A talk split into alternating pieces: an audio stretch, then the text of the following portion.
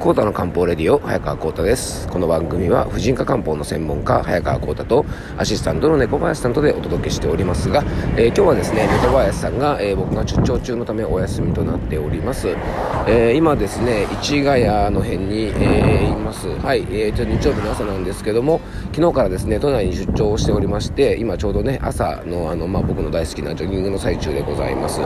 昨日はねあのちょっと電車がですね人身事故で遅れてですね東京への到着が予定よりも1時間ぐらい、えー、ちょっと遅れちゃってね仕事にあの少し穴を開けてしまったんですけども、まあ、今日はね朝から1日都内でちょっと仕事をして、まあ、夜は友達とちょっとゆっくり食事を楽しもうかななんて思っております。はい。えー、っとねだいぶあの朝晩涼しくなってきてですねあの風邪をひいてる方が結構多いんじゃないかなと思います。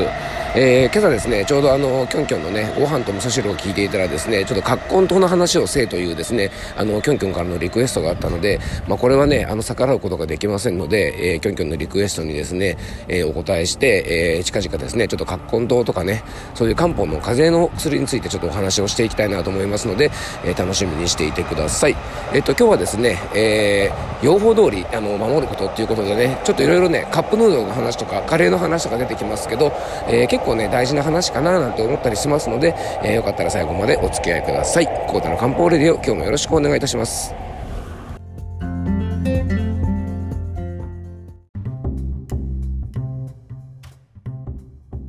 えそれでは今日の本題に入っていきましょう。今日はですね、養蜂を守る大切さ、なぜカップヌードルは3分なのかというですね、ちょっと珍妙なタイトルだと思うんですけどね、えー、きっとですね、猫林さんにはね、また変なタイトルつけていって怒られそうなんですけども、あの、これもね、決してふざけてるわけではないので、えー、実はですね、多分とっても大事なお話かなと思うんですね。で、今回ですね、このテーマにしようかなと思ったのは、まあ、僕のね、あの大親友のね、えー、っと、マシモンことね、マシモヤスオ先生の、えー、っと、数日前のツイートがきっかけでした。ちょっとそのツイートをね、あのご紹介したいと思います。そのツイートはですね、えー、忘れられない言葉があります。日清食品で研究をしていた先輩が教えてくれたたった一つのこと。カップヌードルは熱湯を入れてきっちり3分で食べるのが一番うまいそういう微調整をしている世界にあの、えー、している世界に誇れる麺なんだぜ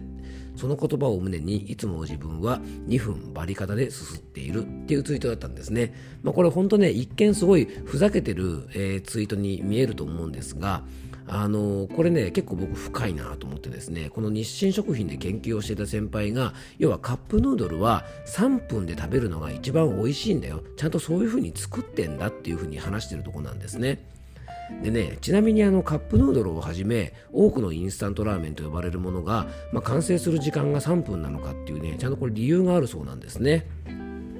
でこれだけね市場にたくさんのインスタントラーメンがあるのに待ち時間ってほぼどの商品も3分ですよね。要は3分に設定されてるわけです。でたまにね種類によっては5分ぐらい待つものもありますが、まあ、それぞれにですね味わいとか麺の食感とかも異なるのに、まあ、なんでね基本的に3分なのか僕ちょっとすごい気になったのを調べてみたんですね。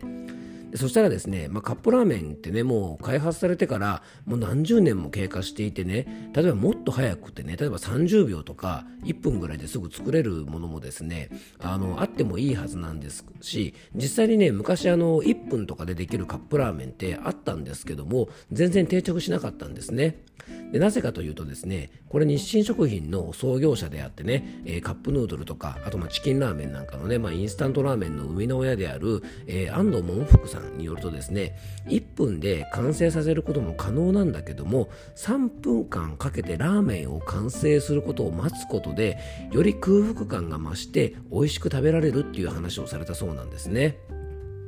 まあ、これなるほどで、あの技術的にはね、本当今の技術を駆使すれば、本当に1分で完成する商品もできるしね、昔あったんですが、あのなんかね、1分だと熱湯が冷めないので、えー、できてもですね、熱すぎてすぐ食べれないらしいんですね。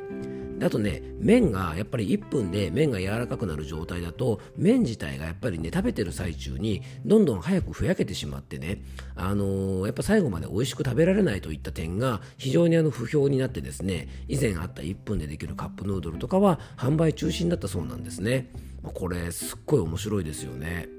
でね今回このカップヌードルがあの3分が一番美味しいっていう話を聞いてねあの僕はね、まあ、お薬の飲み方とすごいつながりのある部分があるなっていうふうに感じたんですね。でねあのこれ何が言いたいかっていうとね僕たちはねプロの意見を無視して割とね料理でも勝手に隠し味とか結構しますよねあのカップヌードルの3分もそうなんですが、えー、というかねカレーをねよく引き合いに出されたりこれしますよねあの料理のプロであったりとかすればねもちろんねいろんなアレンジをしてさらにね美味しさを引き出すようなねあのことができるんですが例えば僕みたいにねあんまり料理をしないような人がですねたまにカレーを作る時にやりがちなのが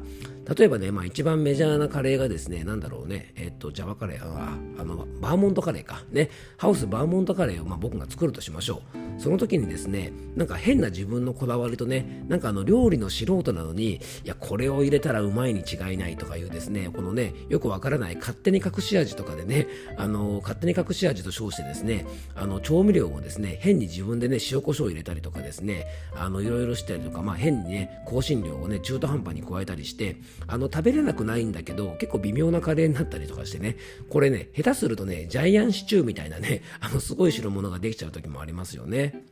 これ実はね、バーモントカレーを一番美味しく作るのはですね、箱の裏面に書いてあるレシピ通りに作ればですね、これ間違いなく美味しく作れるそうなんです。それをですね変に自己流に水を増やしたりとか減らしたりとかですね、えー、人参の量がね何本とか書いてあるのにそれを適当に3本にしたり4本にしたりするとバランスが崩れるんですね。なのでねバーモントカレーを間違いなく美味しく作るにはあのレシピ通りに水を測ってレシピ通りに肉を入れてですねレシピ通りに煮込むとですねあのかなり美味しくできるそうなんです。まあそれもそうでねもうこのねプロのねカレーのことなら任せてくださいっていうですねハウス食品のプロ中のプロの人が考えたレシピなのでねやっぱこれ舐めちゃいけないと思うしあのさっきのねカップラーメンもカップヌードルもですね3分間が一番うまいというのはですねやっぱこれ日清食品さんを舐めちゃいかんのですよね。でまあねこれ長々と前振りしましたけど何が言いたいかっていうとですね結構医療とか薬の世界でもですね結構この勝手に隠し味的なことをですね結構やりがちであの、まあ、僕の勝手なイメージなんですけどね女性のお客さんってねうちでもそうなんですけど割とねこうちゃんとこういう風に飲んでくださいっていうとねあの用法とか容量とか含めてちゃんと守ってね真面目に飲んでくれる方が多いんですけどもこれちょっと偏見かもしれないんですけどねあの以前処方箋の調剤をやってた時にもすごく感じたんですが男性の方はですね結構処方箋みたいなねあのお医者さんとかにね処方されたお薬なんかでもあのちゃんとね薬剤師さんとかが1日3回服用してくださいねとか朝1回服用してくださいねって伝えてもいやなんか俺には強い気がすんだよねとかねあのなんか効き目が弱そうだからちょっと多めに飲んでみま飲んでみたとかですねなぜかね自分で服用方法などを勝手にカスタムして失敗したりとかあと勝手に薬をやめてしまってあの体調を崩してしまったりね病気がちゃんと治らないなんていう失敗をしてしまう方がですね結構いると思うんですよね。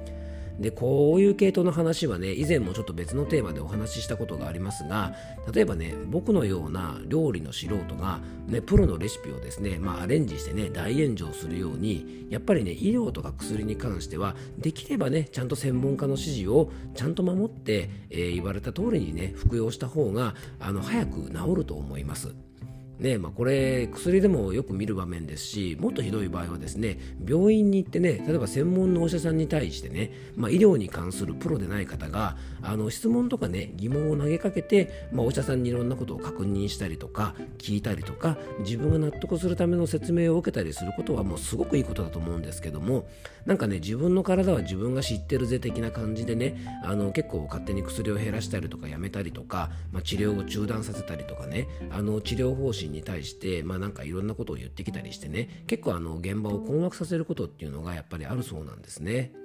で特にね年配の男性とかはこの傾向が強いそうで、まあ、もちろんね医療を受けること自体は本人の意思なんですがあの治る病気もね治らなくなってしまうこともあるので、まあ、ぜひね餅は餅屋だよということをですねあのもしご家族にそういう方がいたらねちょっと伝えてあげるとねいいと思うし、まあ、このレシピの例えなんかはまあ少し分かりやすいのかななんて思うんですね。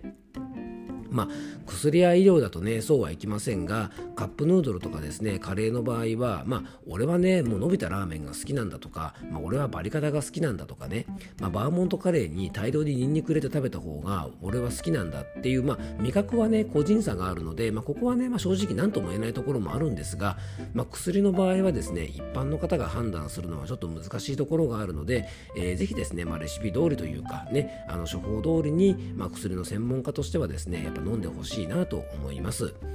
あの決まったことをですね変えること変化させることを型破りなんて言いますがこのね型破りというのはちゃんとした型をマスターした人だけができることなんですよね。なので、まあ、カレーも実はね素人が隠し味を入れるよいろいろ入れるよりは、まあ、箱に書いてある通りきっちり分量を守って作ると、まあ、めちゃめちゃうまいということなのでね、ま、ついついねいろいろ入れたくなりますが、ま、カレーやラーメンならねまだいいんですが、ま、薬や医療に関してはあのぜひご注意していただきたいなと思います、えー、今日はですね友達マシュモンのツイートからちょっと着想をいただいて、えー、ちゃんとね、え、レシピ通り処方通りに薬って飲んだ方がいいと思いますよというお話をさせていただきました、えー、ちょっとでも役に立ったら嬉しいなと思います。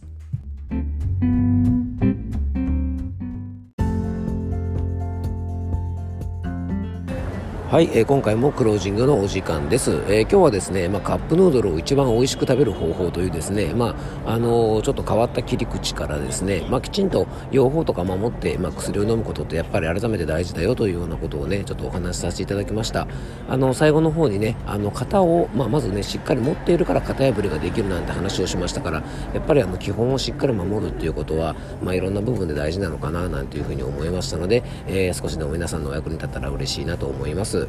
今ですね、えっと、日曜日の夜なんですけども、まあ、一日ね、えー、ちょっと今日は研修会もあって、ちょっと僕もね、お話をしなきゃいけないちょっと場面もあったりしたので、まあ、あの、ちょっとお話もさせてもらいつつですね、まあ、出番も終わって今、あの、これから夜ご飯を食べようかなと思って新宿に移動しました。えー、今日はですね、えー、ちょうど今ね、お店の目の前にいるんですけども、あの、スペイン料理をね、あの、ちょっと食べようかなと思ってます。昨日はね、えっとね、九州からね、来た、あの、友達とですね、あの、会ってですね、結構ツイッターとかで仲良くさせてもらってて、Zoom とかでもいろいろお話はしたことがある方なんですけど実際にお会いするのが初めての先生でねあの僕のね相方のあのマシモンとですね一緒に3人であの昨日はですねメキシカンをですねちょっと食べて、まあ、昨日の夜はそんなにねちょっと遅かったんで食べなかったんですけど